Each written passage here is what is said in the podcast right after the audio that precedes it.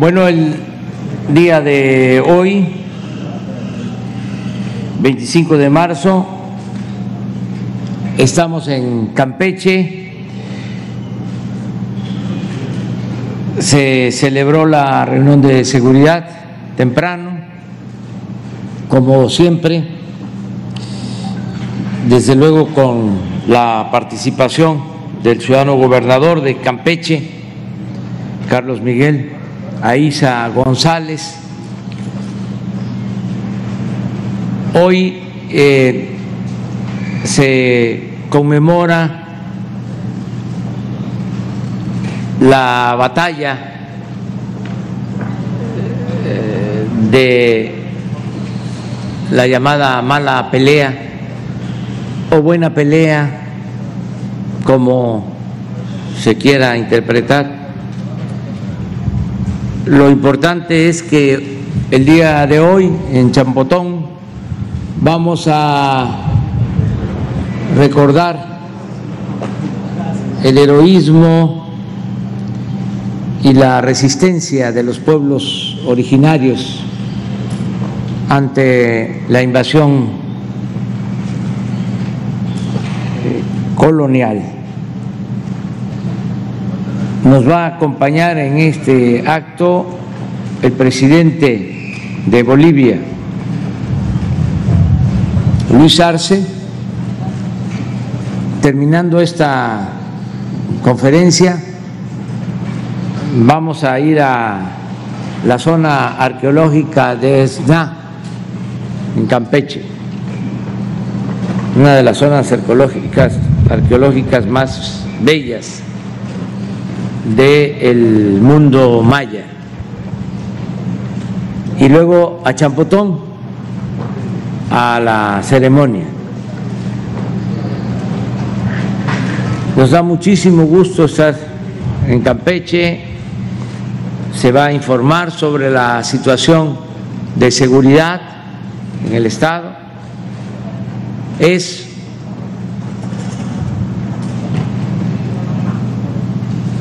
uno de los estados para no generar este celos y sentimientos, pero es un estado muy seguro.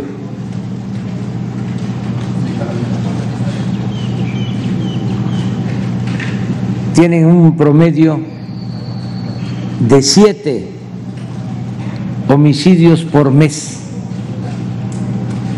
en Campeche. Y estamos hablando de un delito pues que no tiene cifra negra, que tiene que ver con lo que en realidad sucede. Siete homicidios por mes. Entonces es un estado muy seguro y nos da muchísimo gusto estar aquí. Además, eh, gente muy fraterna, es un pueblo trabajador, un pueblo también con mucha cultura y lleno de historia. Es como para eh, visitar Campeche, la ciudad de Campeche es de las ciudades más bellas del país y de las ciudades más bellas del mundo, una ciudad amurallada. Y tiene sitios arqueológicos como está, pero también en Campeche está Calakmul, que es como el Nueva York de los mayas. Son eh, centros ceremoniales, edificios elevadísimos que se construyeron por encima de las copas de los árboles más altos. Eh, tienen esa majestuosidad en la arquitectura que eh, tiene Tikal y la majestuosidad de Palenque. Entonces, Campeche es un joyal de México. Vamos a escuchar al gobernador para que nos informe y luego hablamos de la seguridad.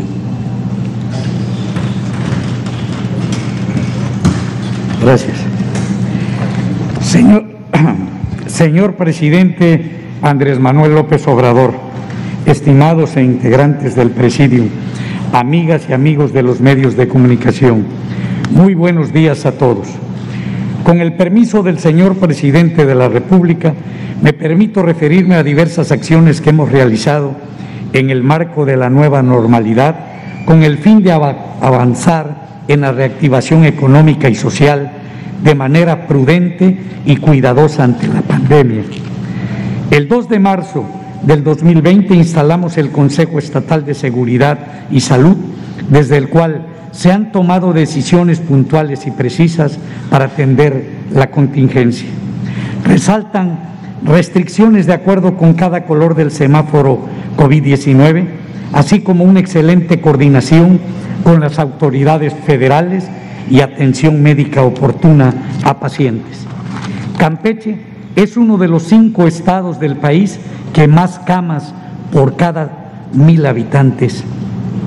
La nuestra fue la única entidad donde no hubo venta de alcohol por tres meses y aprovecho para reconocerle a los empresarios su solidaridad y paciencia. Campeche fue la primera entidad del país en amarillo y la primera en verde, el semáforo, el color el que hemos estado 22 semanas. Reconozco que estos resultados han sido posibles gracias al trabajo de los médicos, las enfermeras y de todo el personal de salud, así como de los ciudadanos que han cumplido con las medidas preventivas. Reitero además algo muy importante, las instituciones de salud federales y estatales en Campeche son un solo equipo. Hemos realizado de manera permanente las reuniones de la Mesa para la Construcción de la Paz con la participación del Ejército, la Marina, la Guardia Nacional, la Fiscalía General de la República, la Secretaría de Seguridad Pública Federal, el Centro Nacional de Inteligencia y la delegada de los programas federales para el desarrollo. Juntos, con nuestras dependencias de seguridad y procuración de justicia locales, hemos hecho un gran equipo que vela por la seguridad de todos los campechanos. Cabe destacar que Campeche ocupa el segundo lugar a nivel nacional en tener a su policía con el certificado único policial. De esta manera, con más elementos, más patrullas y más cámaras de videovigilancia, mantenemos a Campeche como el Estado con menor incidencia delictiva. Aquí quisiera mencionar el delito, por ejemplo, de feminicidio. tenemos en los últimos seis meses solo un feminicidio en el estado de Campeche. Y aquí hay que aclarar, el responsable está detenido, puesto a disposición de un juez y fue la pareja sentimental el que cometió ese ilícito. Por lo tanto, vivimos en lo que refiere a feminicidios, aquí Campeche, solo en los últimos siete meses, solo un feminicidio ha habido así. Es importante recalcarlo. Reactivación económica. Iniciamos la reactivación económica detonando la inversión pública ya que al mismo tiempo que generamos empleos y derrama económica con las obras, éstas se convierten en factor de fortalecimiento de los sectores productivos. Al campo lo hemos respaldado con la construcción de caminos a cosechas, pozos, jagüeyes, fertilizante, tractores agrícolas y mecanizados. El sector pesquero en su momento le entregamos anticipadamente el pago por la veda y baja captura. Respaldamos a la micro, pequeña y medianas empresas con créditos de Bancampeche. En materia turística, recibimos el sello de viaje seguro por parte del Consejo Mundial de Viajes y Turismo. Generamos una gran dinámica de empleos con la construcción de obra pública en toda la geografía estatal. En materia de desarrollo social, se construyeron y entregando nuevas casas, se realizaron acciones de mejoramiento de vivienda, entregamos más de 8 millones de raciones alimentarias, estufas ecológicas, becas a estudiantes, así como recuperamos espacios públicos y apoyamos económicamente a las mujeres indígenas. En materia educativa, invertimos en, infraestructura y somos el único Estado del país hasta el día de hoy que le pagó a las maestras y maestros de las escuelas de tiempo completo los meses de septiembre a diciembre de 2020 con una inversión aproximada de 37 millones de pesos en apoyo a la federación. Es importante comentar que en coordinación con la maestra Delfina Gómez Álvarez y el doctor Hugo López Gatel, por instrucciones precisas de usted, elaboramos un gran plan piloto para la reactivación escalonada, mixta, de los servicios educativos de nivel básico. Las escuelas serán 137 que abrirán, lo harán bajo estos criterios, que el Estado esté en semáforo verde, que sean comunidades con pocos habitantes, que no tengan conexión a Internet, que haya bajo riesgo epidemiológico y donde docentes y adultos mayores estén vacunados. Asimismo, a través del programa Aprende y para garantizar la continuidad escolar de niñas y niños, se están entregando útiles, uniformes y zapatos escolares. De igual forma, se tiene el programa Convive de apoyo socioemocional a niñas, niños y jóvenes del Estado. El año pasado pusimos en marcha un modelo de tarifa eléctrica de verano, por medio del cual el Poder Ejecutivo del Estado aportó un subsidio del 50% en el consumo de tarifa baja a usuarios de todos los municipios de la entidad. De igual manera, con el apoyo de usted, señor presidente, se logró la reclasificación de la tarifa 1C a la, 1, a la 1F, la más baja del país, para los municipios de Candelaria, Carmen y Palizada, que este año sigue vigente. Con el trabajo en equipo de Comisión Federal y el Gobierno del Estado, firmamos nuevamente el lunes 22 de marzo el convenio para beneficiar a más familias, un total de 269 mil que representan el 89% de un universo de 302 mil usuarios domésticos. Aquí le agradezco porque si no fuera por su apoyo no hubiéramos logrado el año pasado y la firma de este que va a entrar en vigencia a partir del primero de abril. Todas estas obras y acciones las hemos realizado con un estricto apego de las finanzas y cero pesos de deuda pública logramos reducir los pasivos del Estado. La hacienda estatal presenta balances equilibrados, inversión pública creciente, reducción y bajo nivel de deuda pública y mayor suficiencia de pensiones. Más que nunca, estos son tiempos de hacer rendir al máximo los recursos públicos en beneficio de la gente. Lo que se ha hecho no es un acto de gracia, sino corresponde única y exclusivamente a la obligación que tiene cada gobernante ante sus ciudadanos. Así, con una evolución favorable en el combate a las crisis sanitarias, con un clima de seguridad y tranquilidad social y con una tasa de desempleo por debajo de la media nacional, ya que llevamos seis meses consecutivos de alza en la creación de empleos. Campeche tiene una importante oportunidad de crecimiento acelerado. Gracias, señor presidente, por hacer equipo con Campeche. Muchas gracias.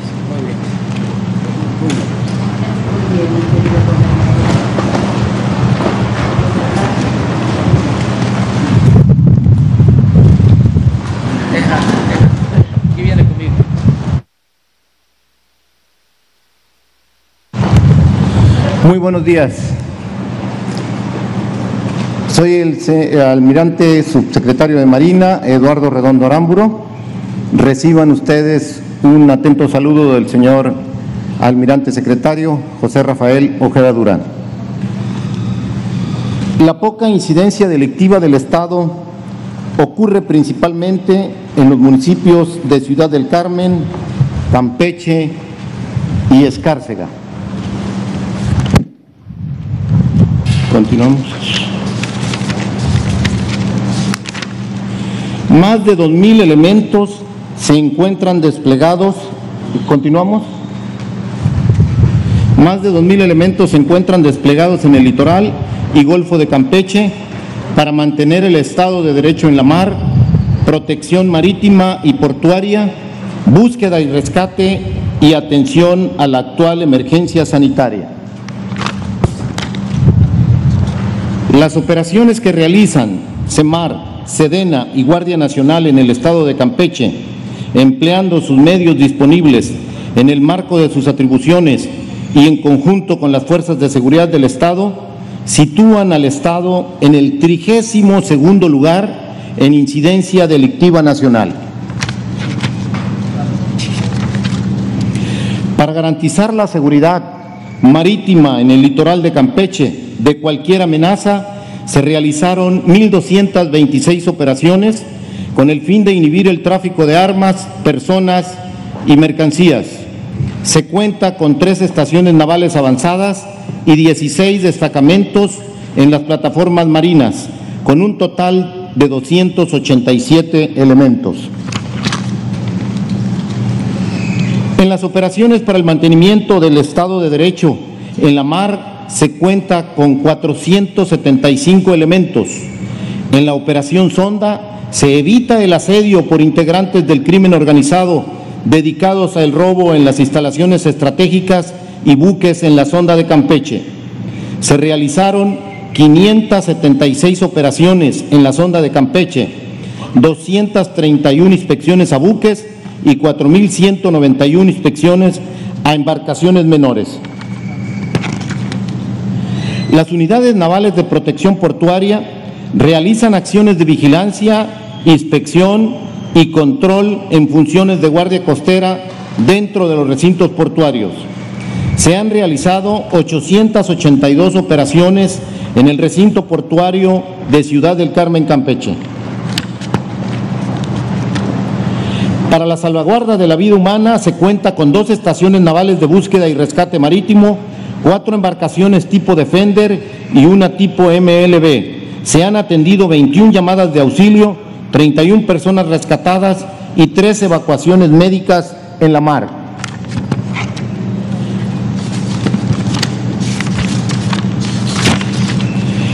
En la presente emergencia sanitaria se han realizado acciones de prevención, detección y contención para minimizar la propagación del virus. Se cuenta con 19 hospitales COVID-19 atendidos por más de 2.000 profesionales de la salud con una disponibilidad hospitalaria del 94%. Se han contratado 171 profesionales de la salud han sido atendidos 112 pacientes en instalaciones militares y navales. El efectivo total empeñado es de 394 elementos de Sedena y Semar. Se trasladaron vía aérea 2.5 toneladas de insumos médicos, así como cuatro pacientes. Se ha distribuido un total de 133.675 vacunas empleando cuatro aeronaves y vehículos terrestres, aplicándose más de 121 mil dosis en el Estado. Para atender esta misma emergencia, así como afectaciones por las lluvias atípicas, inundaciones por fenómenos hidrometeorológicos y otros, se han activado los planes Marina, DN3E y Guardia Nacional. La operación Refuerzo Sonda, iniciada desde el 2 de mayo de 2020, ha contribuido sustancialmente a la disminución de ilícitos en la sonda de Campeche. Del 2019 al 2020, los robos a plataformas se redujeron en un 92.3%. El éxito de la operación Refuerzo Sonda está basado en el esfuerzo operativo interinstitucional entre Marina, Sedena, Pemex autoridades federales y de los estados de Tabasco y Campeche. De abril de 2020 a febrero de 2021 se realizaron 296 inspecciones a embarcaciones mayores y 2.201 a embarcaciones menores, ejerciendo la Autoridad Marítima Nacional para garantizar el mantenimiento del Estado de Derecho en la sonda de Campeche. Cedo la palabra a mi general Luis Crescencio Sandoval González, secretario de la Defensa Nacional. Con su permiso, señor presidente. Bien, continuando con el informe sobre seguridad en relación a las siguientes misiones. Eh, a ver, por favor, la lámina. Tenemos personal desplegado cumpliendo mm, misiones de... Adelante. Adelante. Eh, la seguridad de instalaciones vitales, el plan de migración y desarrollo de la frontera norte-sur, la intercepción terrestre y aérea y también eh, este, eh, la seguridad a, instalaciones aeroportuarias. Las vamos a ver cada una de ellas, cuáles son los efectivos que tenemos desplegados, Sedena, Semar, Guardia Nacional. Adelante. En la seguridad de instalaciones vitales eh, son 44 instalaciones que, a las cuales se les da seguridad que se ubican en las plataformas marinas de la sonda de Campeche, una termoeléctrica aquí en Campeche y los dos aeropuertos. adelante, por favor para el plan de migración y desarrollo de, la frontera norte-sur, aquí en el estado de Campeche, se han establecido ocho puestos de revisión migratoria. Aquí tenemos los lugares, el, aeropuerto de Campeche, de Ciudad del Carmen, Sabancuy, Zacatal, Cobén, Escárcega, Nuevo Campechito y Santa Adelaida. Son los, los puestos que se tienen eh, este, distribuidos. Eh, se ubica eh, un cruce informal en el estado donde hay una pues gran cantidad de, afluencia y de, migrantes. a la fecha se han rescatado 274 migrantes que han arribado aquí al estado. La que sigue, por favor. En cuanto al plan DN3, Plan Marina y Plan de la Guardia Nacional para la atención a desastres, la participación de las eh, instituciones del Estado eh, han sido en 23 eventos que se han presentado con un eh, efectivo de 1.052 elementos, 98 vehículos y 5 helicópteros y principalmente son eventos relacionados con lluvia.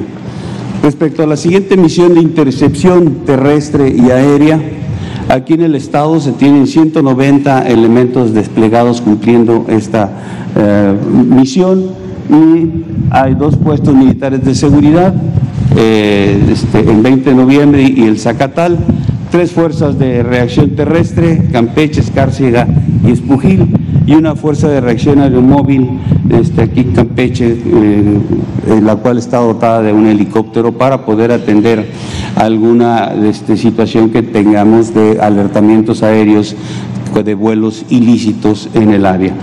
Eh, también eh, un apoyo importante que ha dado a este despliegue el, el Estado es la creación de dos bases de operaciones, una ya concluida en el desengaño y otra más en proceso en los laureles, lo cual ha sido importante para poder cubrir los espacios vacíos eh, que podíamos identificar y donde no se tenían instalaciones adecuadas para poder permanecer en el área del personal que le toca cubrir esas, esas eh, áreas. En cuanto a, los aseguramientos, los resultados que se han tenido las instituciones de seguridad aquí en el Estado, ustedes pueden ver la, la reducción importante.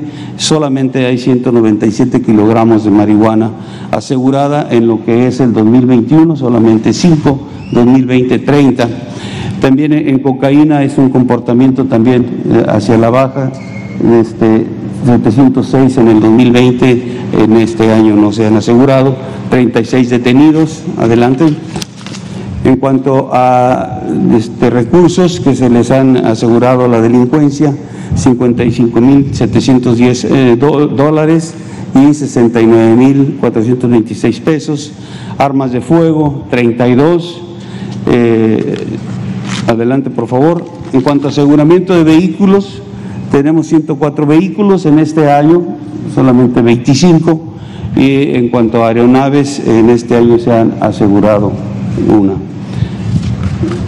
Eh, antes de, darle la palabra al comandante de la Guardia Nacional, eh, aprovecharé eh, mi oportunidad de, la palabra para informar rápidamente de la situación del incendio forestal en las sierras de Arteaga y Santiago, Nuevo León. Por favor. Aquí tenemos el incendio, lo que, lo que tenemos en Coahuila, las personas evacuadas, 150, Nuevo, Nuevo León 300, los refugios, uno en Arteaga, otro en Ciénega de González, las hectáreas que han sido afectadas, 3.000 en Coahuila, 3.100 en Nuevo León, los inmuebles afectados, 23 eh, en Coahuila, 160 en Nuevo León. Ahí se siguen haciendo las actividades entre todas las... Hay seis dependencias del gobierno federal presentes ahí en el área. Eh, está este, Semarnat, CONAFOR, la Coordinación Nacional de Protección Civil, la Guardia Nacional, CEMAR y SEDENA, colaborando con, las autoridades eh, estatales y también voluntarios civiles. Los efectivos, aquí los tenemos, los que se están participando, aquí se van a anexar desde ayer, eh, arribaron al área. 10 eh, elementos de la Secretaría de Marina que van con dos helicópteros más, aquí tenemos cuatro, dos de la Fuerza Aérea Mexicana, dos de la Guardia y este, ya estarán trabajando a partir de hoy eh, dos más de la Secretaría de Marina para coadyuvar a todo el esfuerzo que se hace ahí en el área. La que sigue, por favor, tenemos aquí un croquis donde podemos eh, ver en la parte izquierda, Coahuila tiene un control del 55% y una liquidación del 30%, es decir, totalmente asegurado que no va a volver a reiniciarse en ese 30% algún, algún eh, o reanimarse el, el, incendio. En Nuevo León, un 71% con una liquidación del 40%. En total del incendio, tenemos un 63% de, de, control con una liquidación del 35%.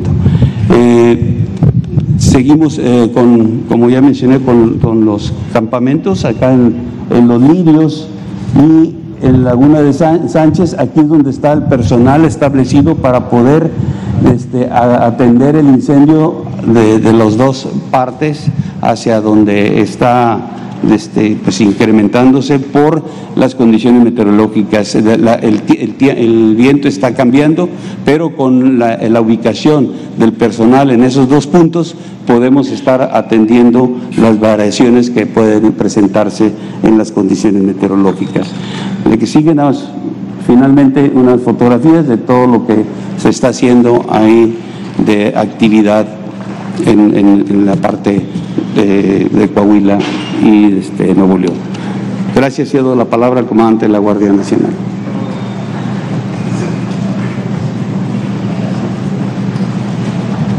Con su permiso, señor presidente, eh, me voy a permitir informar sobre la situación de la Guardia Nacional en el estado de Campeche. Adelante, por favor.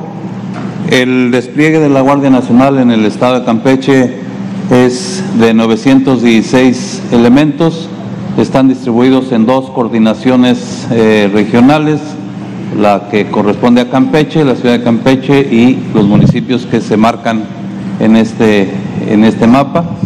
Y la otra coordinación tiene su sede en Ciudad del Carmen y es la responsable de la seguridad también en los municipios que se observan en este mapa.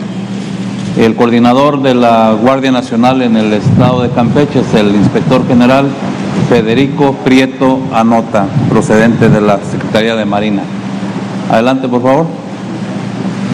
Del personal designado aquí al estado de Campeche, actualmente tenemos un total de 64 eh, elementos adiestrándose en el curso de formación inicial en el centro de adiestramiento que se encuentra en Isla Mujeres en el estado de Quintana Roo.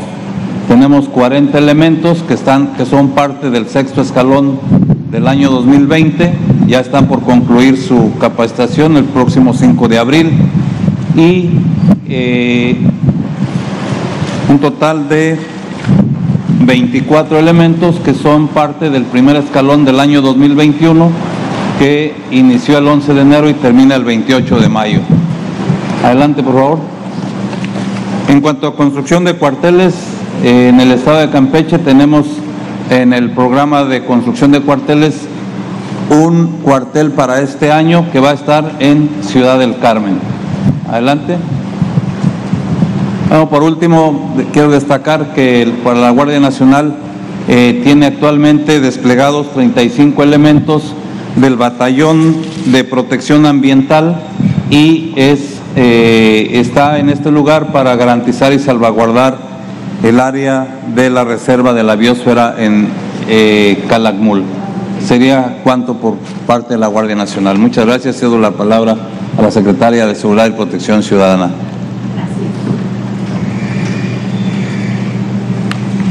Con su permiso, señor presidente de México, licenciado Andrés Manuel López Obrador. Buenos días a todas y todos. Me es grato estar en esta bella entidad de nuestro país y participar en esta conferencia matutina acompañando a nuestro presidente, licenciado Andrés Manuel López Obrador, junto con mis compañeras y compañeros del Gabinete de Seguridad Nacional, a quien hace unos minutos sesionamos en la Mesa Estatal para la Construcción de la Paz agradecer al gobernador licenciado Carlos Miguel Aiza González y a su equipo de trabajo por recibirnos en este gran estado de Campeche. Son anfitriones que transmiten con su trato la generosidad de las mujeres y hombres campechanos. Saludo con mucho gusto a la doctora Olga Sánchez Cordero, al general Luis Crescencio Sandoval, al almirante Eduardo Redondo y también al general de brigada Luis Rodríguez Bucio.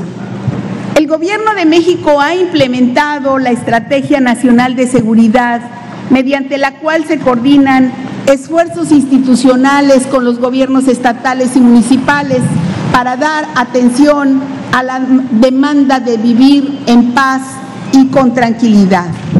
La estrategia es clara y tiene entre sus objetivos erradicar la corrupción, combatir la impunidad y garantizar el pleno respeto y promoción a los derechos humanos. También a través de la presencia y labores de inteligencia y operación del Gabinete de Seguridad y esta estrategia se evalúa día a día desde el gabinete muy temprano. Ahí se analizan los delitos y se plantea la atención a todas las entidades y regiones del país. También se ha territorializado esta construcción de la paz. La coordinación, la constancia y la perseverancia son imprescindibles para hacer frente a la comisión de delitos. Por ello es fundamental el trabajo que se realiza en las 32 mesas estatales y en cada una de las 266 mesas regionales del país. En Campeche se demuestra que trabajando coordinadamente se pueden lograr buenos resultados. En especial reconocer al gobernador, quien eh, de manera frecuente asiste a las mesas de construcción de paz y con quien hemos tenido reuniones virtuales en el marco de la mesa estatal. También destacar las acciones de coordinación de la Mesa de la Paz y Seguridad en la participación de todas las instancias federales y las autoridades estatales que integran esta buena coordinación, donde además participa activamente el Instituto de la Mujer en Campeche. El compromiso del Gobierno de México y del Estado de Campeche para construir la paz tiene resultados visibles. Campeche hoy es la entidad más segura de México. El trabajo de gobierno y el apoyo de la ciudadanía han generado condiciones para que aquí se cometa el menor número de delitos de todas las entidades del país. Si se analizan los últimos 12 meses, 12 meses se advierte que en la entidad disminuyeron la incidencia delictiva total en 14.41% el feminicidio en 57.14%, la extorsión menos 48%, el robo de vehículo en 38.89%. La, adelante, por favor. esa. La violencia familiar en 31.58%, el robo a transeúnte en 2.44% y la trata de personas en un 100%. Por lo que respecta a los delitos del Fuero Federal, en el periodo enero-febrero de este año, frente al mismo periodo del año anterior, también disminuyeron los delitos financieros al 100%, los delitos contra la salud en 91.5%, los delitos en materia de hidrocarburos en 60%, los delitos patrimoniales en 56%, los delitos relacionados con arma de fuegos y explosivos menos 44.4%. Claro que aún tenemos retos por atender en el Estado, sobre todo respecto al robo a casa habitación y por mencionar también que se ha hecho un buen trabajo aquí de coordinación en Campeche y en ese sentido un solo delito, hay que aclararlo, puede elevar la incidencia en un 100%. Estos resultados nos convocan a no confiarnos y a fortalecer la presencia en estas zonas para seguir trabajando en unidad por la construcción de la paz. Este gobierno apuesta a sus habitantes, es en ellos donde reside la fuerza para consolidar la transformación del país que merecemos. Por último, deseo refrendar las instrucciones emitidas por el señor presidente. La prioridad en el país no es regresar a la guerra, sino al contrario, entre todas y todos, construir la paz. Muchas gracias por su atención y gracias que nos permiten servirles. Muchas gracias. Gracias, presidente. Bueno, pues abrimos.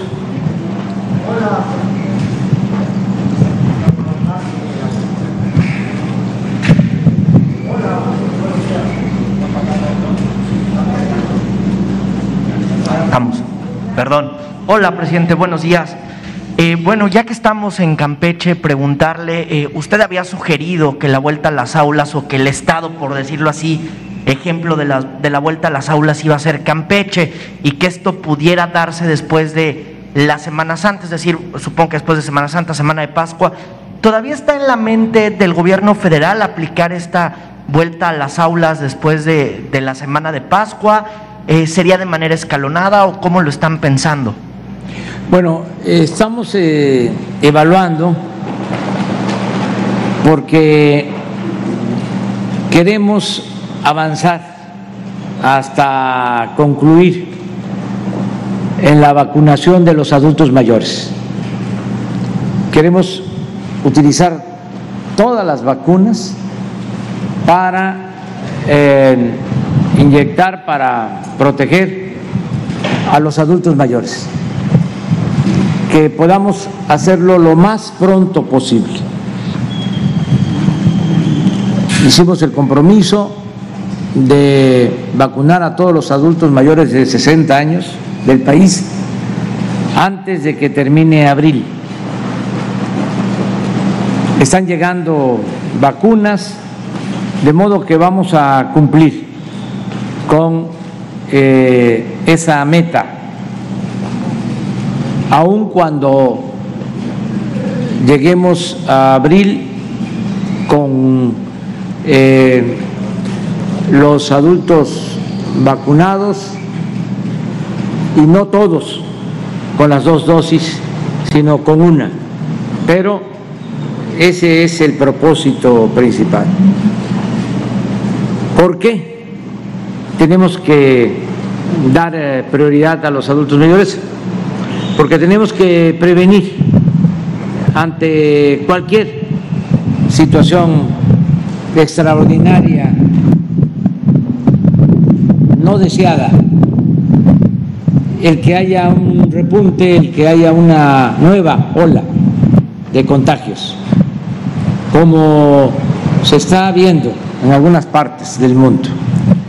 Nosotros tenemos que eh, aprovechar que estamos eh, bajando en cuanto a contagios.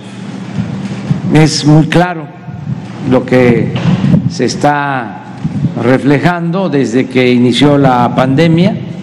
Vamos a la baja de la segunda ola pero no queremos un repunte, ya, queremos que eh, desaparezca o que sea mínimo el daño que cause la pandemia.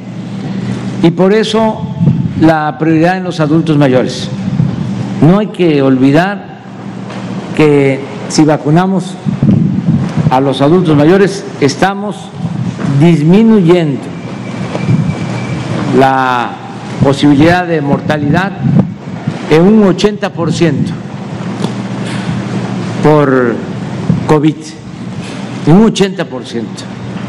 Entonces, tenemos que avanzar en este propósito.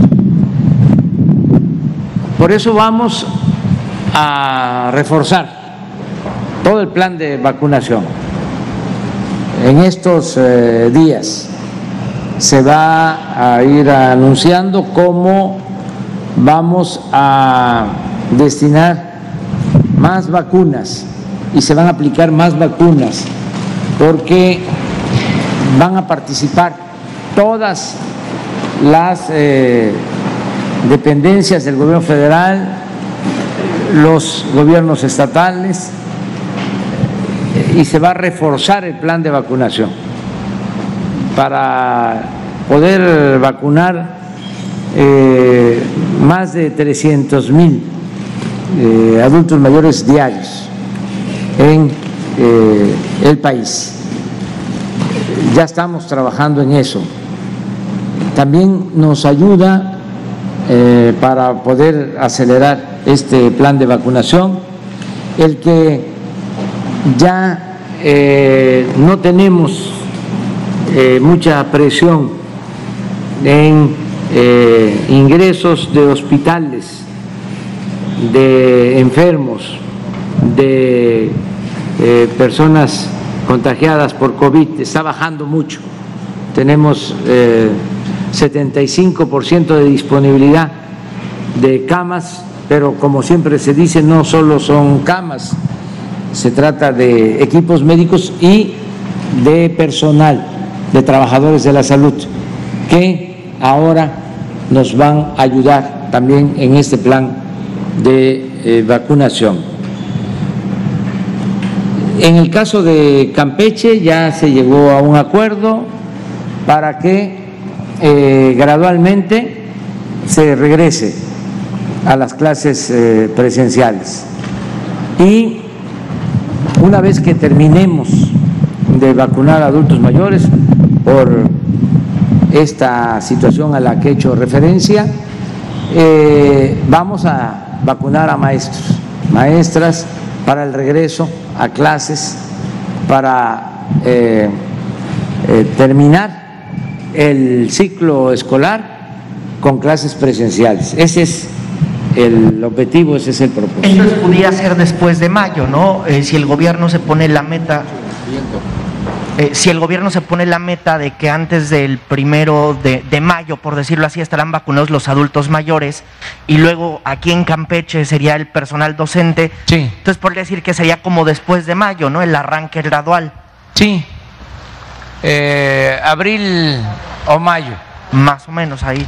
Empezamos eh, desde abril, este, en el caso de Campeche, y vamos a ir avanzando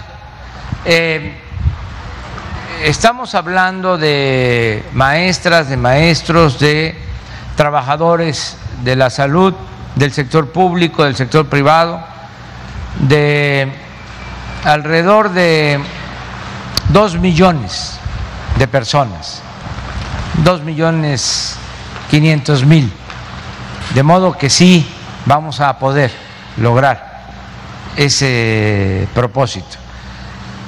Si están vacunados los trabajadores de la salud que están atendiendo eh, en hospitales COVID.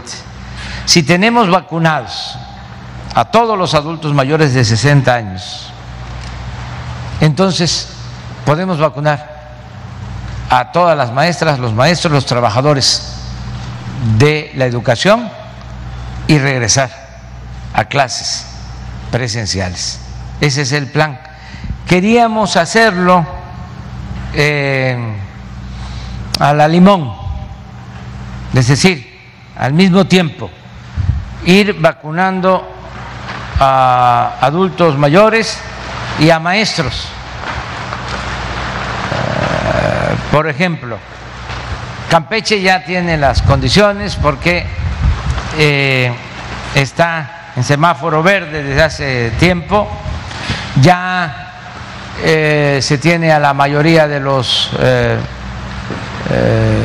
médicos, a las enfermeras, a los trabajadores de la salud vacunados que están en hospitales COVID, aclaro. Y ya se tiene prácticamente vacunados a la mayoría de los trabajadores de la educación, primera dosis sobre todo. Y ya se lleva como un 70% de vacunación de adultos mayores. Yo considero que antes de que concluya el mes, con una sola dosis ya van a estar todos los adultos mayores vacunados de Campeche. Vamos a, terminar. De modo que ya hay condiciones para que en abril, como aquí se definió, se inicie el regreso a clases con el protocolo que acordaron tanto el subsecretario Hugo López Gatel, la secretaria de Educación, la maestra Delfina, eh, y el gobernador de Campeche. Así está también en posibilidades eh, Chiapas y así está en posibilidades Veracruz, Sonora, Chihuahua.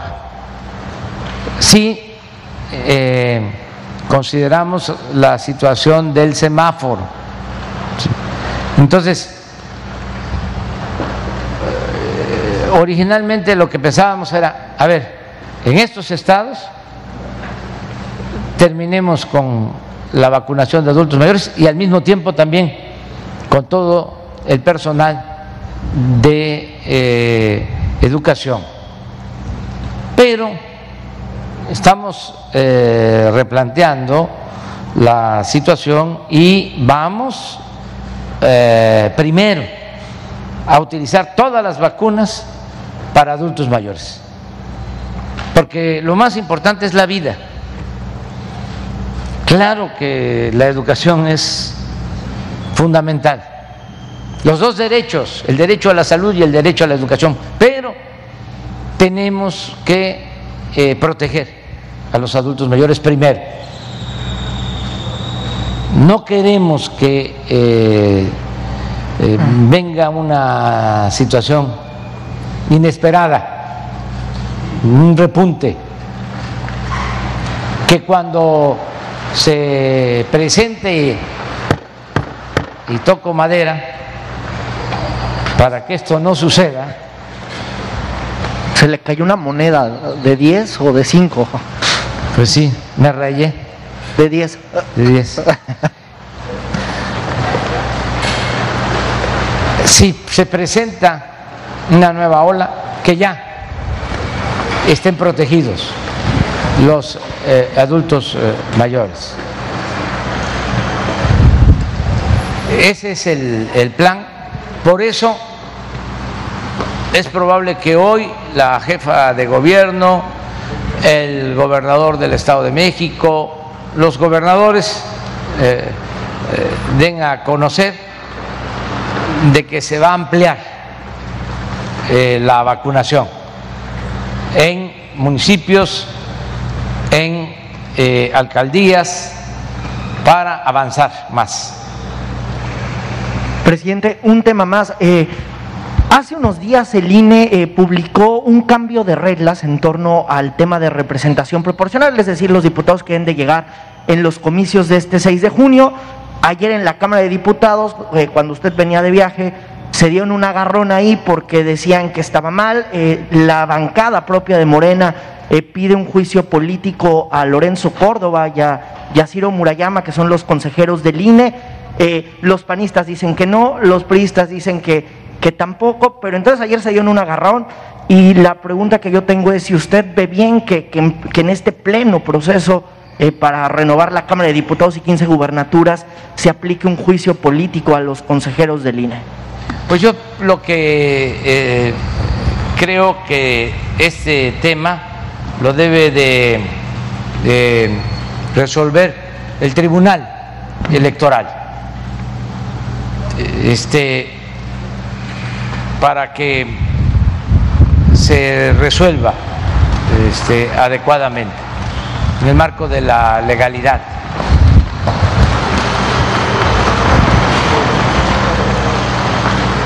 No eh, voy a, juzgar, solo eh, decir que existe eh, una estrategia política en contra nuestra para que eh, el movimiento de transformación no tenga mayoría. Esa maniobra la ve desde el INE. La Cámara eh, de Diputados. Se han agrupado con ese propósito. Claudio X González, Krause, intelectuales orgánicos, los dueños de los medios de comunicación, no todos, hay excepciones, pero existe eh, ese plan. Yo espero que eh, no se inscriba esta acción del INE en ese propósito, en ese plan,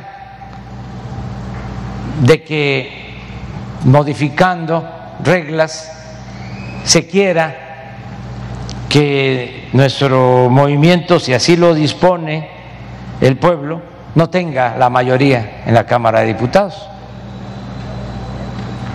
Eso es lo que se tiene que tomar en consideración. El otro día estaba yo viendo no sé si puedan buscarlo, Jesús. Mandaron a hacer hasta este vajillas, vi una taza de un Twitter de Claudia X González. A ver si no la encuentran de casualidad ahí en las redes es una taza que dice,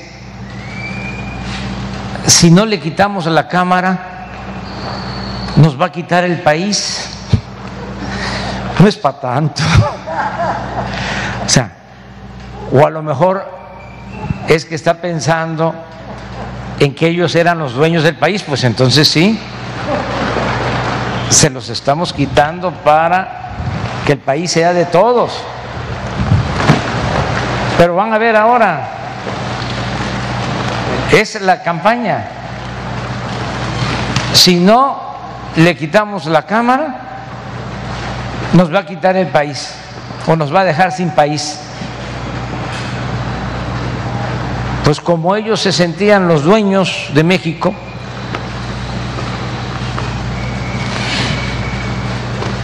a lo mejor se sienten que van a quedarse en definitiva sin privilegios y van a tener que abstenerse y dejar de robar. Ahí está la tasa. Miren, no es este falso, es que es increíble. El Twitter de él Así dice. O lo dejamos sin la Cámara o nos deja sin país. Es que ellos se sentían los dueños del país. Y la verdad que sí lo eran, ¿eh? porque como pulpo manejaban todo, estaban metidos en el negocio del petróleo, de la electricidad, en la venta de todo lo que consumía el gobierno, medicinas, vendían hasta las escobas, pero no barrían de corrupción el gobierno. Oiga, presidente, ¿y, ve eh, como cómplice eh, no, al INE? esta campaña y ¿por qué ahora? Siempre eh, cuando suceden estas cosas hay que preguntar, ¿y de parte de quién? ¿Y por qué? Ahora, política es tiempo. No estoy este, tomando una postura. La autoridad electoral, el tribunal va a resolver sobre este asunto. Pero sí hay toda una campaña. Bueno, este están eh, convocando a antiguos, bueno, eh, jóvenes eh, no tan este, grandes de edad que ya estaban retirados a participar en contra de nosotros. Fui hace como 10 días a Jalisco, me informaron el gobernador platicando que el que había estado de gobernador de Jalisco y luego fue secretario de gobernación. Francisco Ramírez Acuña. Según ustedes. Este, bueno, estuvo en el gobierno panista, ¿no? Ahora, candidato a diputado. Y así, este, otros, este, todos, porque quieren regresar al antiguo régimen.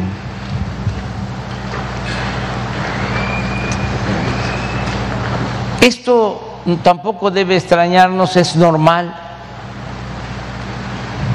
Siempre hay una reacción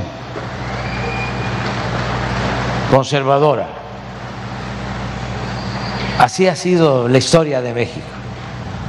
Cuando se lleva a cabo una reforma, una transformación, siempre hay un agrupamiento que lucha por mantener el statu quo. ¿Qué es conservadurismo? Es conservar, que no cambien las cosas. Siempre ha sido así. Por eso yo digo que estamos viviendo un momento estelar en la historia de México, que somos afortunados porque suele pasar que hay tiempos en que no pasa nada, no sucede nada, décadas, hasta siglos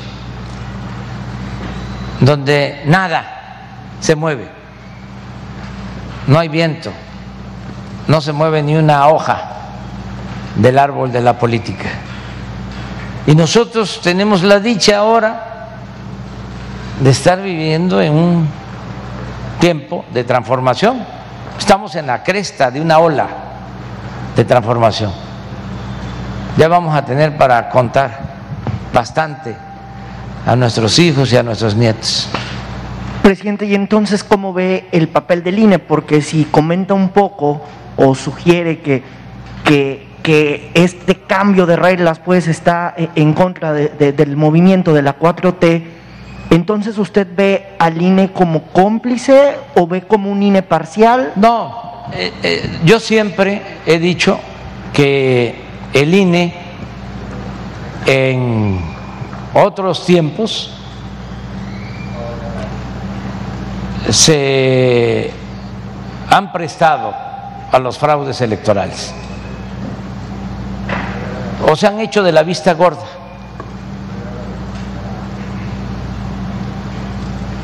Desde luego que este, tengo pruebas de lo que estoy diciendo.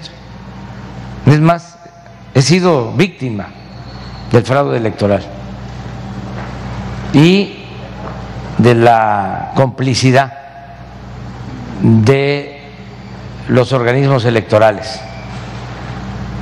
He padecido eso. Nos robaron la presidencia en el 2006, en el 2012 estábamos pidiendo que se anulara la elección presidencial porque habían gastado mucho más del tope de campaña. ¿Saben qué resolvió el INE? De que los que habíamos gastado más éramos nosotros los que habíamos rebasado el tope de campaña. Pasa el tiempo y ahora hay eh, denuncias judiciales de empresas extranjeras que entregaron dinero para la campaña presidencial del 2012. Pero en su momento el INE no vio nada.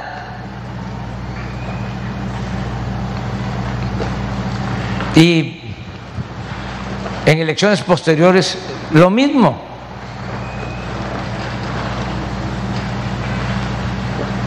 Entonces yo no tengo este eh, elementos para decir de que son eh, autoridades eh, imparciales.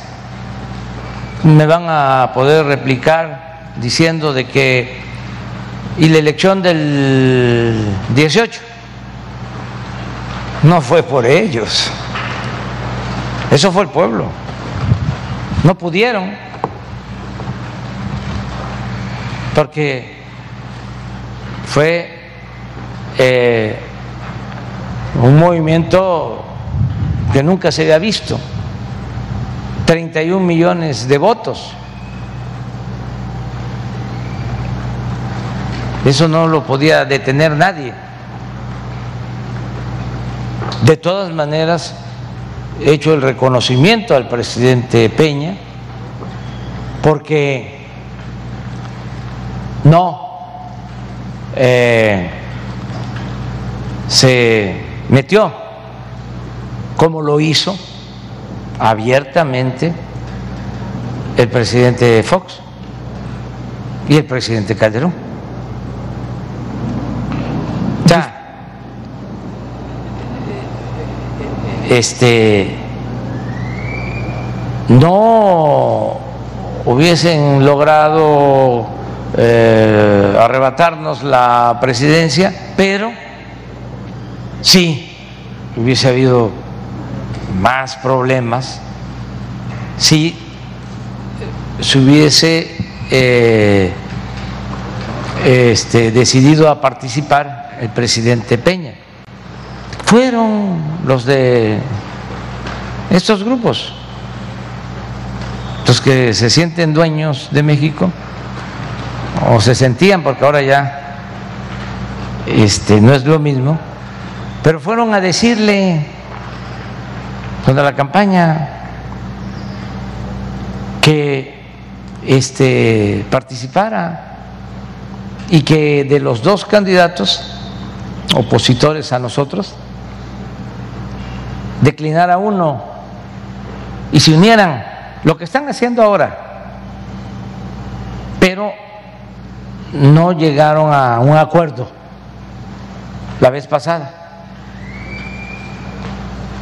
Fueron a plantearle de que eh, declinara MIT y que apoyaran a todos a Naya para eh, frenarnos a nosotros, que era la única manera. Pasó el tiempo, como les dijo que no, lo volvieron a ver y ya era distinto. Eh, el planteamiento era, nosotros, como se habla en el argot de la delincuencia de cuello blanco, de la maleantada de cuello blanco, este, bajamos a, ¿cómo se llama? Anaya. A Ricardo Anaya. Y quédame. Pues tampoco hubo acuerdo. Entonces, eso ayudó mucho. De todas maneras íbamos a ganar, pero este iba a meterse todo el aparato del Estado, lo que hacían, utilizar todo el dinero del presupuesto. Cuando nos robaron la presidencia en el 2006, los secretarios de Estado fueron como delegados a los estados. Acuérdense que allá Tamaulipas mandaron al secretario de Comunicaciones, a Cerizola. Luego se grabó una conversación que tuvo con el gobernador de Tamaulipas, que ahora está preso.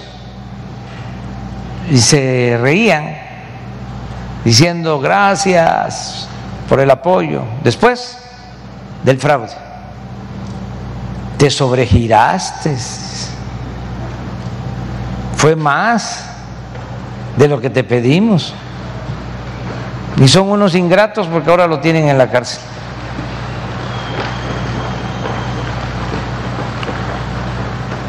Entonces a cada secretario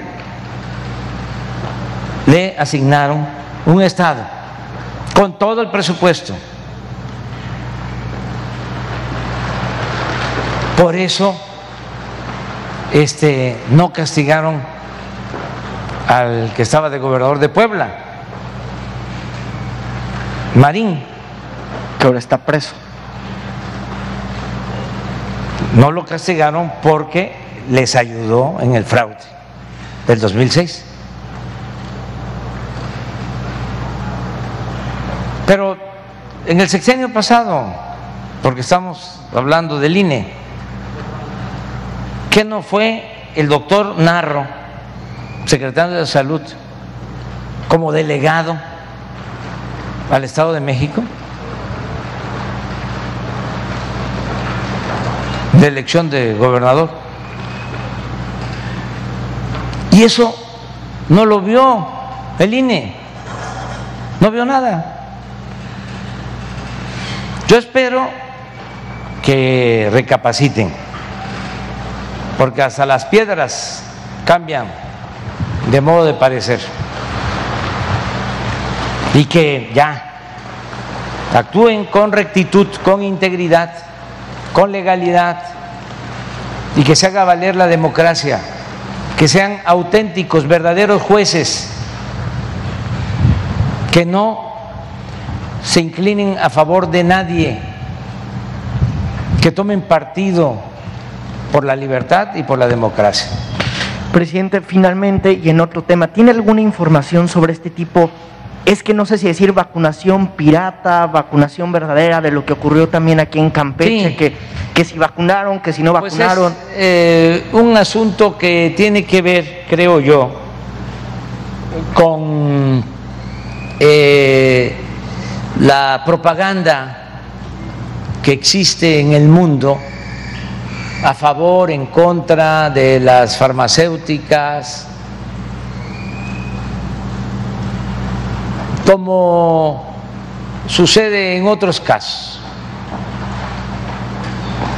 Leí el reporte del gobierno de Estados Unidos,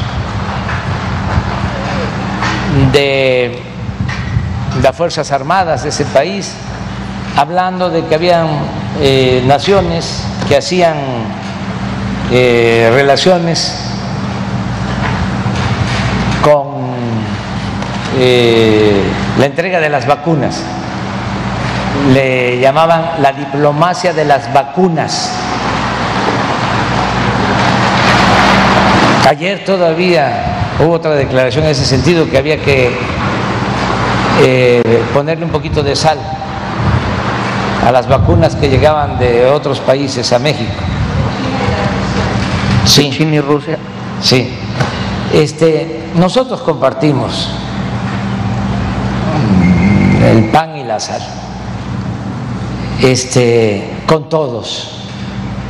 Y debe de haber, en este caso, de las vacunas y de la salud del pueblo, debe de prevalecer la fraternidad universal por encima de hegemonías. Lo más importante son los pueblos. Nosotros tenemos que mantener buenas relaciones con todos los países, con todos los gobiernos del mundo y cuando se trata de obtener vacunas para proteger a la gente, pues tenemos que relacionarnos con todos y buscar la solidaridad y la fraternidad universal.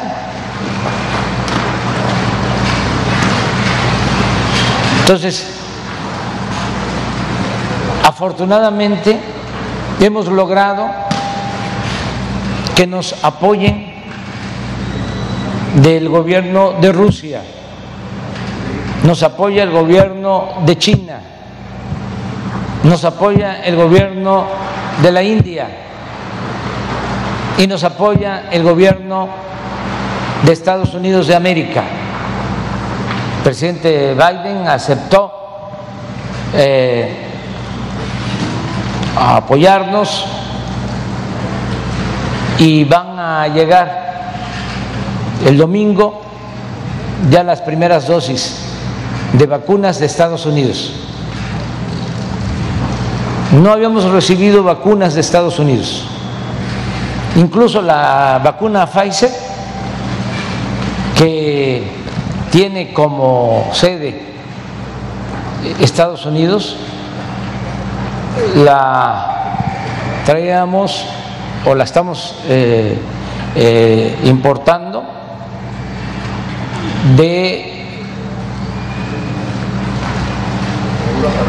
de Bélgica. Tenemos que pedir permiso a la Unión Europea. Porque de Estados Unidos, no solo en nuestro caso, ¿eh? en todos, todo lo que producen es para vacunar a sus eh, conciudadanos. Entonces no habíamos recibido ni una sola dosis. El avión de Bélgica nada más llegaba a cargar combustible a Estados Unidos y eh, venía a México. De la empresa, de la farmacéutica Pfizer, que es muy seria y muy responsable, porque ha cumplido con el acuerdo.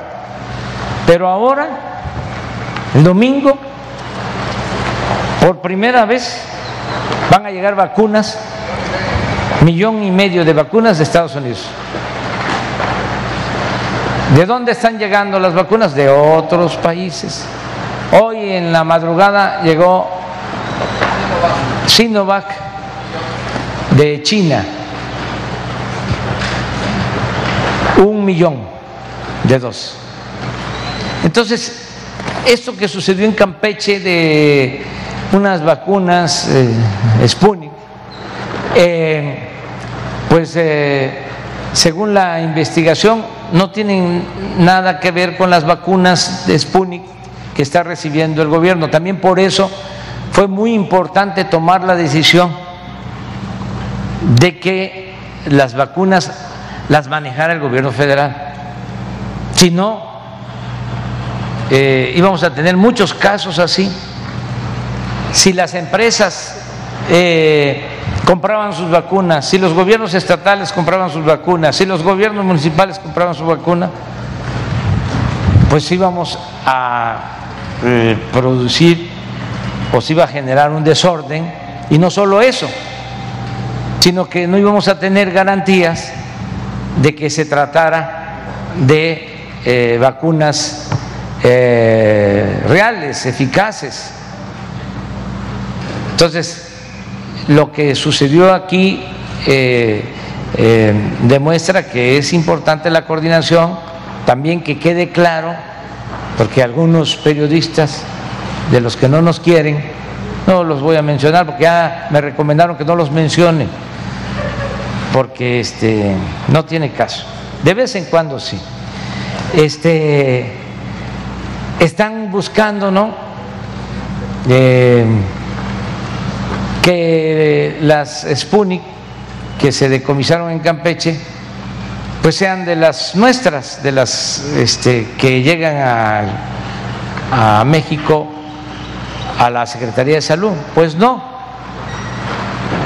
Este, o fue un contrabando o son hechizas, es decir, este, no, no efectivas, pero eh, aclarar eso.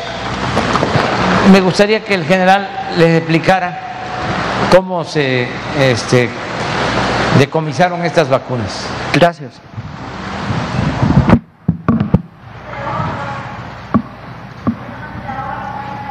Sí, eh, ya nada más que le ponga fin y ya voy. Bueno, ¿nos dejas escuchar rápidamente al titular de la Sedena? Gracias. En, todos los aeropuertos eh, en, el territorio nacional eh, tenemos personal militar que conforma un destacamento para poder revisar las aeronaves que salen y principalmente las de vuelos privados. Es el caso de aquí del aeropuerto en Campeche, donde el destacamento asignado ahí al aeropuerto, eh, tomando en consideración que era un avión privado que iba hacia este, Centroamérica, eh, también aquí en el área es un área de, una gran cantidad de vuelos ilícitos, entonces tenemos mayor cuidado para cuando eh, se identifica una aeronave bajo esta condición. Entonces esa fue la, situación que se presentó y el personal militar asignado ahí, al tener el conocimiento, va y revisa la aeronave para eh, comprobar qué es lo que va ahí, quienes, quienes viajan. En la revisión encuentra dos, dos hieleras eh, pequeñas, las empieza a revisar. En la parte superior venían algunos productos, agua, helados y otras cosas que tenían que ir en refrigeración y al final, hasta la parte de abajo de las hieleras, es donde localiza los, viales de, esta vacuna.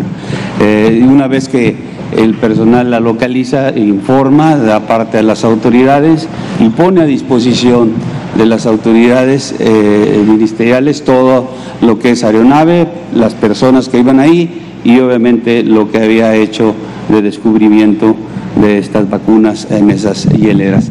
De, ese fue la situación que se presentó donde nuestro personal pudo detectar estas, estas vacunas. Gracias. General, no, no, tienen las, las, imágenes. Sí, sí tenemos por ahí las imágenes. las imágenes para... Eh, es que aunque sea una pregunta, ya nos sirve también para contestar varias cosas. Sí, ahí, ahí ya las tenemos por ahí.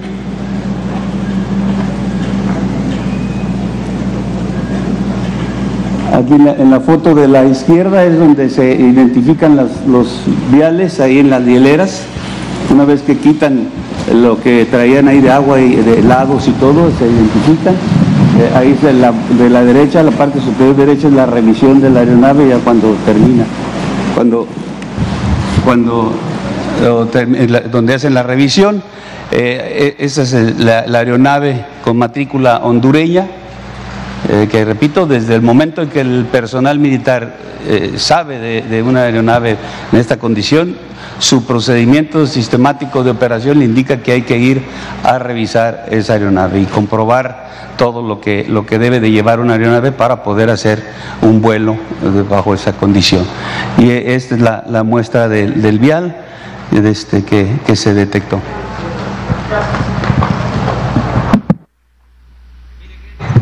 Esto es lo que sirvió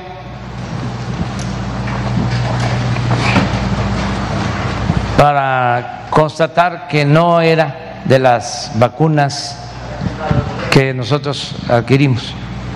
De acuerdo. Vamos a darle oportunidad a un periodista de Campeche y si se puede, compañera, mejor. Adelante.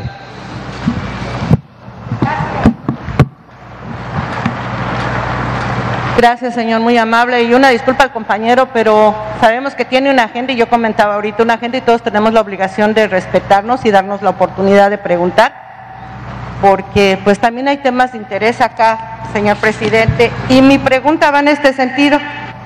La dupla PRIAN trajo a Sola, a Campeche, aquel autor de la frase que se hizo famosa de AMLO es peligroso para México. Ahora también el tricolor y trajo a Moreira. Me gustaría saber su opinión, señor, en el sentido de que, ¿qué le parece que contraten a estos personajes en pleno proceso político en un estado donde, pues bueno, bueno, como en las otras entidades, la efervescencia política es muy, muy fuerte? Gracias.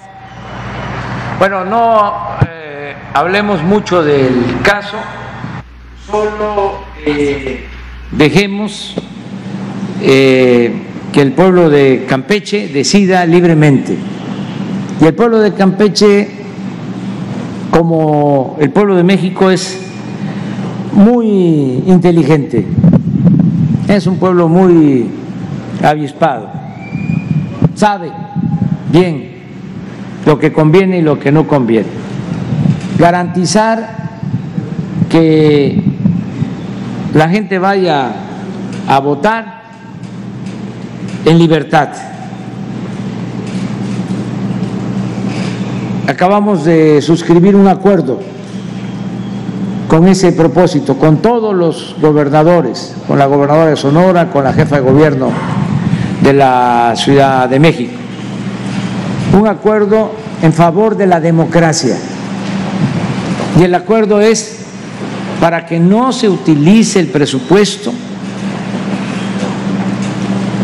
para favorecer a ningún partido, a ningún candidato, que no se utilicen los programas de bienestar, los programas sociales, que no se compren los votos, que no se entreguen despensas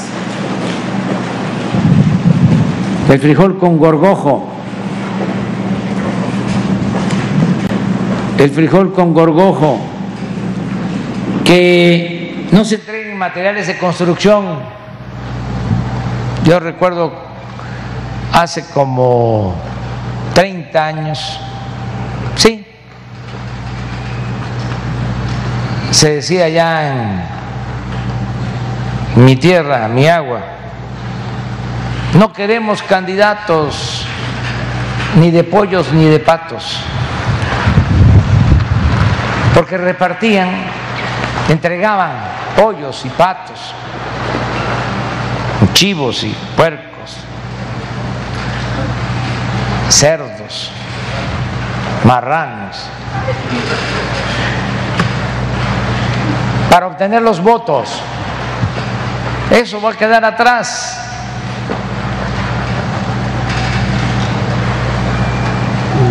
Y tener confianza en la gente.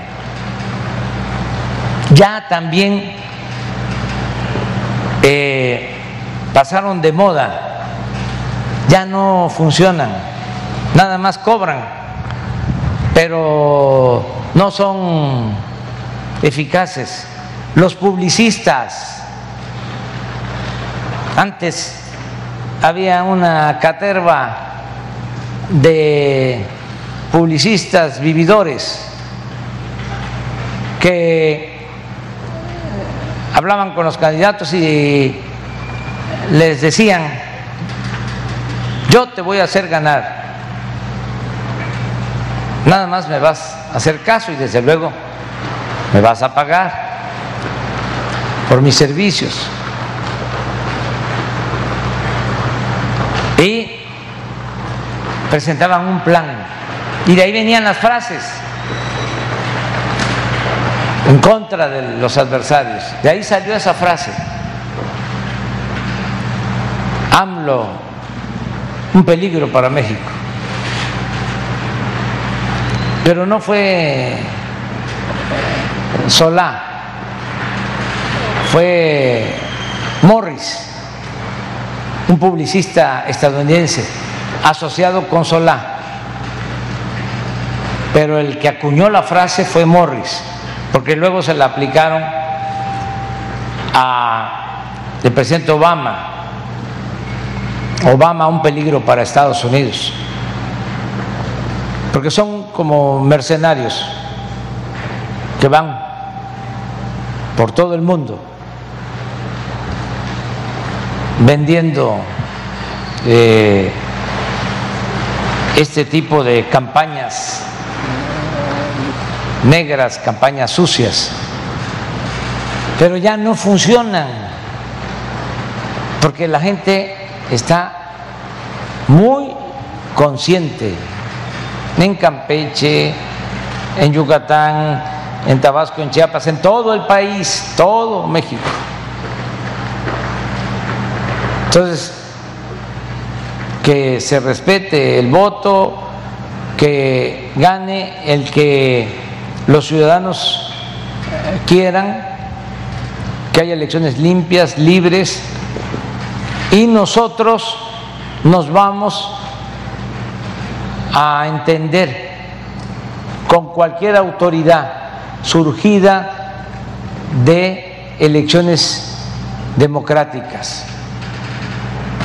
El gobierno federal tiene que respetar a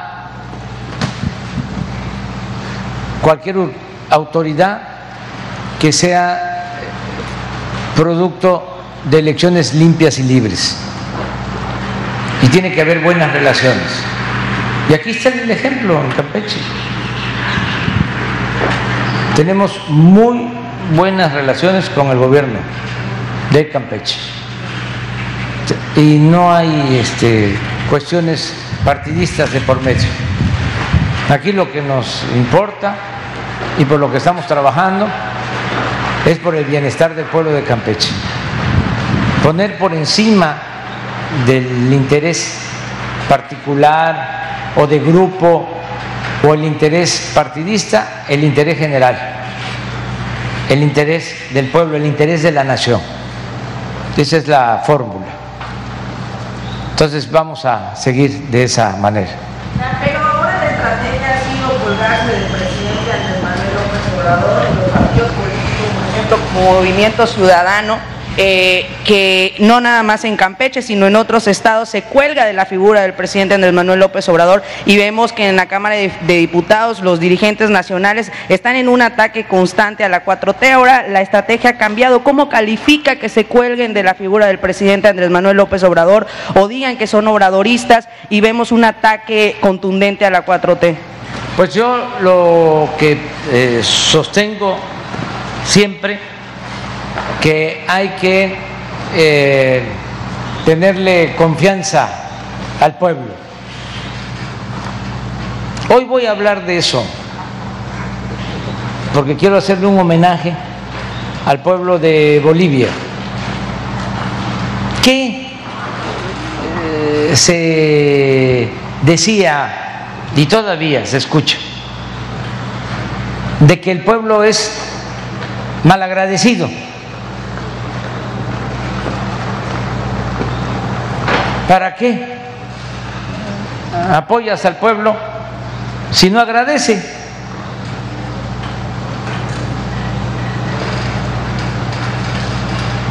Eso lo usaban para justificar que nunca se apoyaba al pueblo.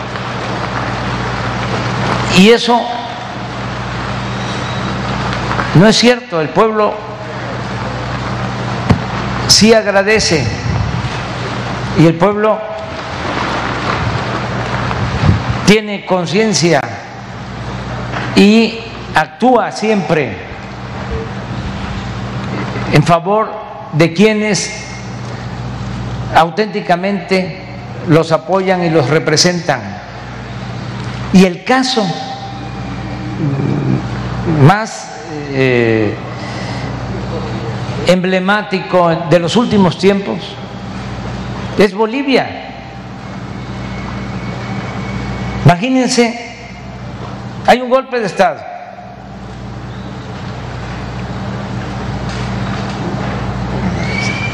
Una persecución de dirigentes.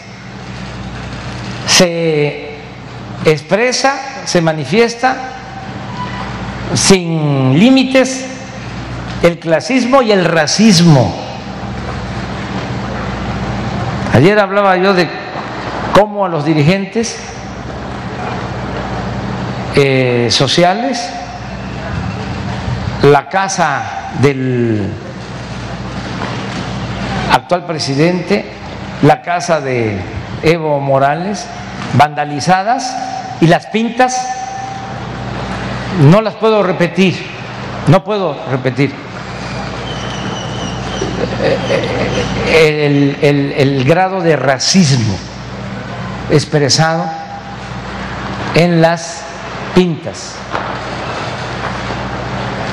Viene la elección de nuevo y en medio del acoso, de las amenazas, sale el pueblo, principalmente los más pobres.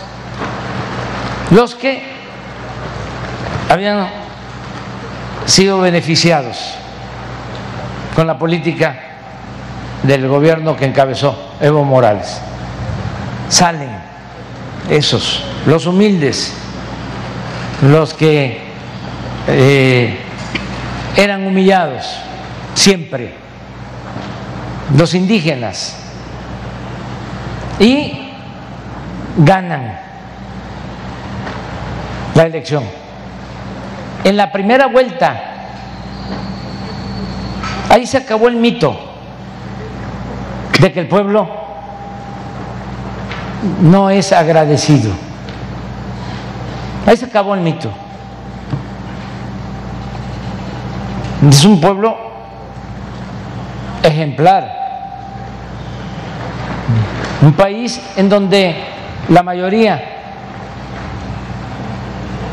es de etnias, de culturas indígenas y nunca había gobernado un indígena.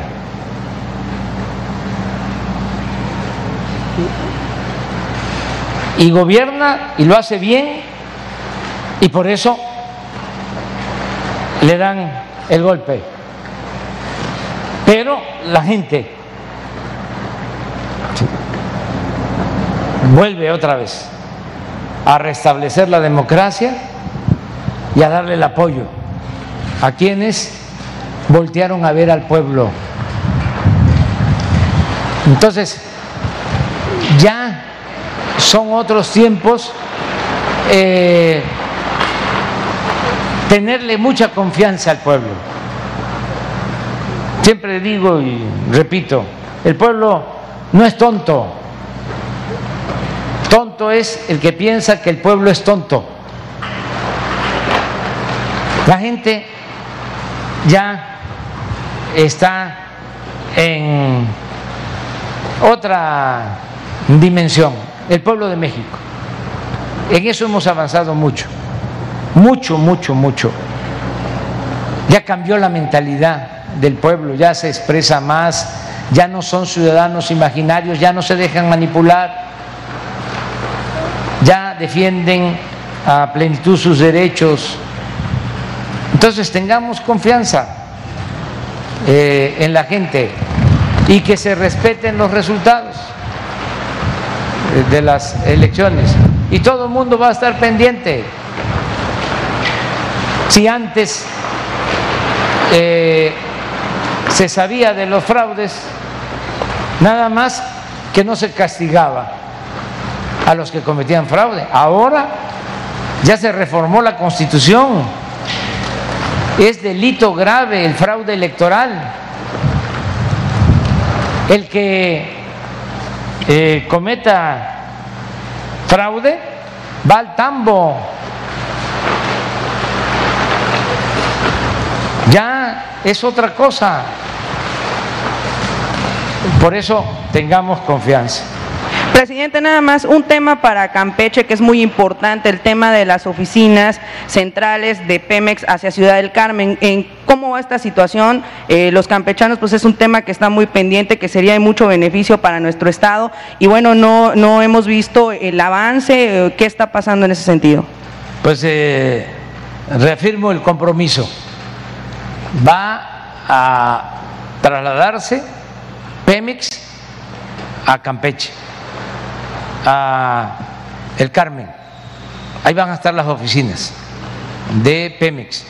Ahora, por una serie de situaciones que ya sabemos, este, se detuvo eh, el traslado de las oficinas, aun cuando eh, el director de Pemex constantemente está en el Carmen y en las plataformas. Y aquí también eh, quiero agradecerle a la Secretaría de Marina por su apoyo, porque había mucho eh, vandalismo, eh, vandalizaban las plataformas de petroleras, era un problema grave que teníamos y habían dos hipótesis, porque se robaban equipos y si se robaba una bomba en una plataforma, se dejaba de producir, se dejaba de extraer crudo, petróleo. Entonces, eh, llegamos a pensar de que no era nada más robo, sino que era boicot, es decir, para eh, mm, afectarnos en la producción de Pemex. Nunca eh, logramos tener información eh, veraz sobre esto, si era por robarse una bomba, que por cierto eran equipos que no costaban mucho en el mercado, 15 mil pesos. Entonces por eso la sospecha de que era otro el propósito, claro, se robaba un equipo y se tenía que parar la producción. Entonces, le pedimos a la Secretaría de Marina eh, cuidado especial, atención especial eh, para las plataformas y se redujo considerablemente. ¿Cuál es el dato que tiene? En el último año se redujo ese vandalismo, ese robo en plataformas 93 por ciento le agradecemos mucho la Secretaría de Marina. Nos apoya mucho eh, la Secretaría de Marina, nos apoya mucho la Secretaría de la Defensa. Por eso también los resultados. Y eh, llevamos muy buena relación, repito, aunque parezca disco rayado, porque así es, con el gobernador Aiza, en Campeche.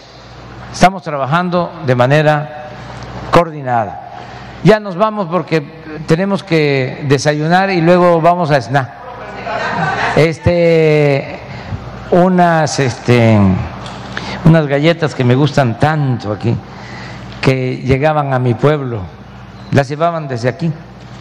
Este, porque antes toda la comunicación era por mar y por ríos, porque vivir cerca del mar era vivir cerca del mundo. Entonces habían las canoas campechanas que este, navegaban por toda la costa, todo el litoral, era lo que se le llamaba cabotaje. Y eh, se introducían a los ríos. Ah, desde luego, aquí está una laguna bellísima, la laguna de términos. Aquí eh, se han escrito historias sobre la piratería. ¿Y saben qué eh, codiciaban más los piratas? El palo de tinte o palo de Campeche porque era el que se utilizaba para dar colorido a las telas. Este, por siglos se llevaba el palo de tinto este, a Europa antes de la revolución industrial, antes de que se descubrieran los colorantes artificiales. Entonces, era un gran comercio y había piratería por eso. También los barcos venían eh, vacíos, era tan importante el palo de tinto que se iban llenos y venían vacíos y para darle eh, carga traían los barcos como lastre la teja francesa de Marsella y de otras partes, que es una teja que solo eh, se ve todavía en esta región del país. Se traía para darle estabilidad a los barcos como lastre esa teja. Y pues este siempre una comunicación permanente de Tabasco, eh, Chiapas, Veracruz, desde luego Yucatán con Campeche Aquí estudió eh, en Campeche Vasconcelos, el mejor secretario de Educación Pública que ha habido en la historia, según mi parecer.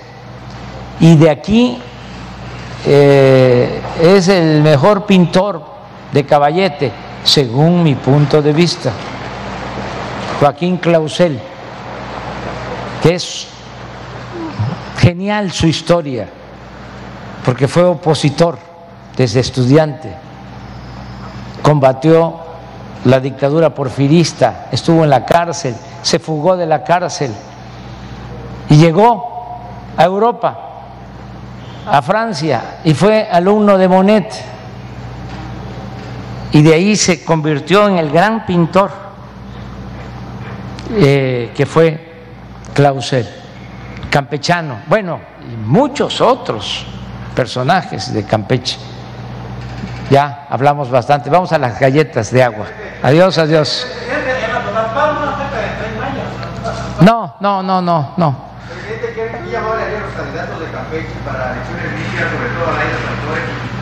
Ah, pues lo mismo que estoy diciendo, aplica para todos. Elecciones limpias y libres. Platicar con usted. Eh, pues a mí me comentaron que si hay alguna posibilidad de poderse acercar a Seguramente los están atendiendo y ahora que yo salga también. Muy bien, muchas gracias. Vamos a SNA.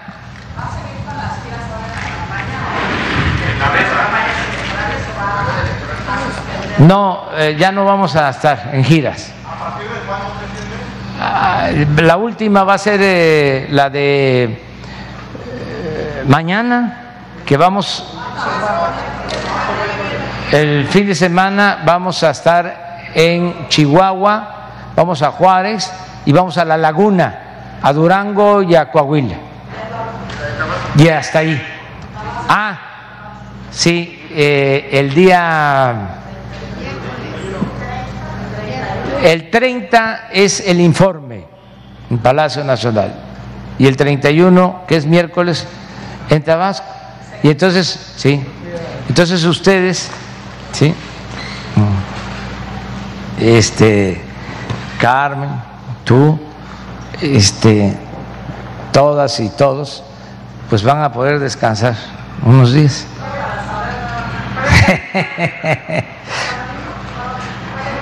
Hasta el lunes regresamos a las mañaneras.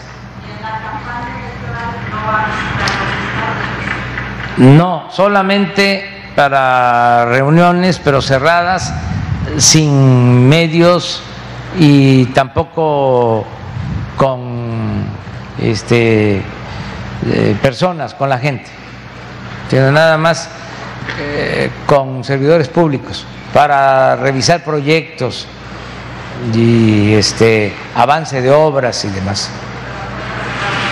Pero todo a puerta cerrada. Muy bien, gracias.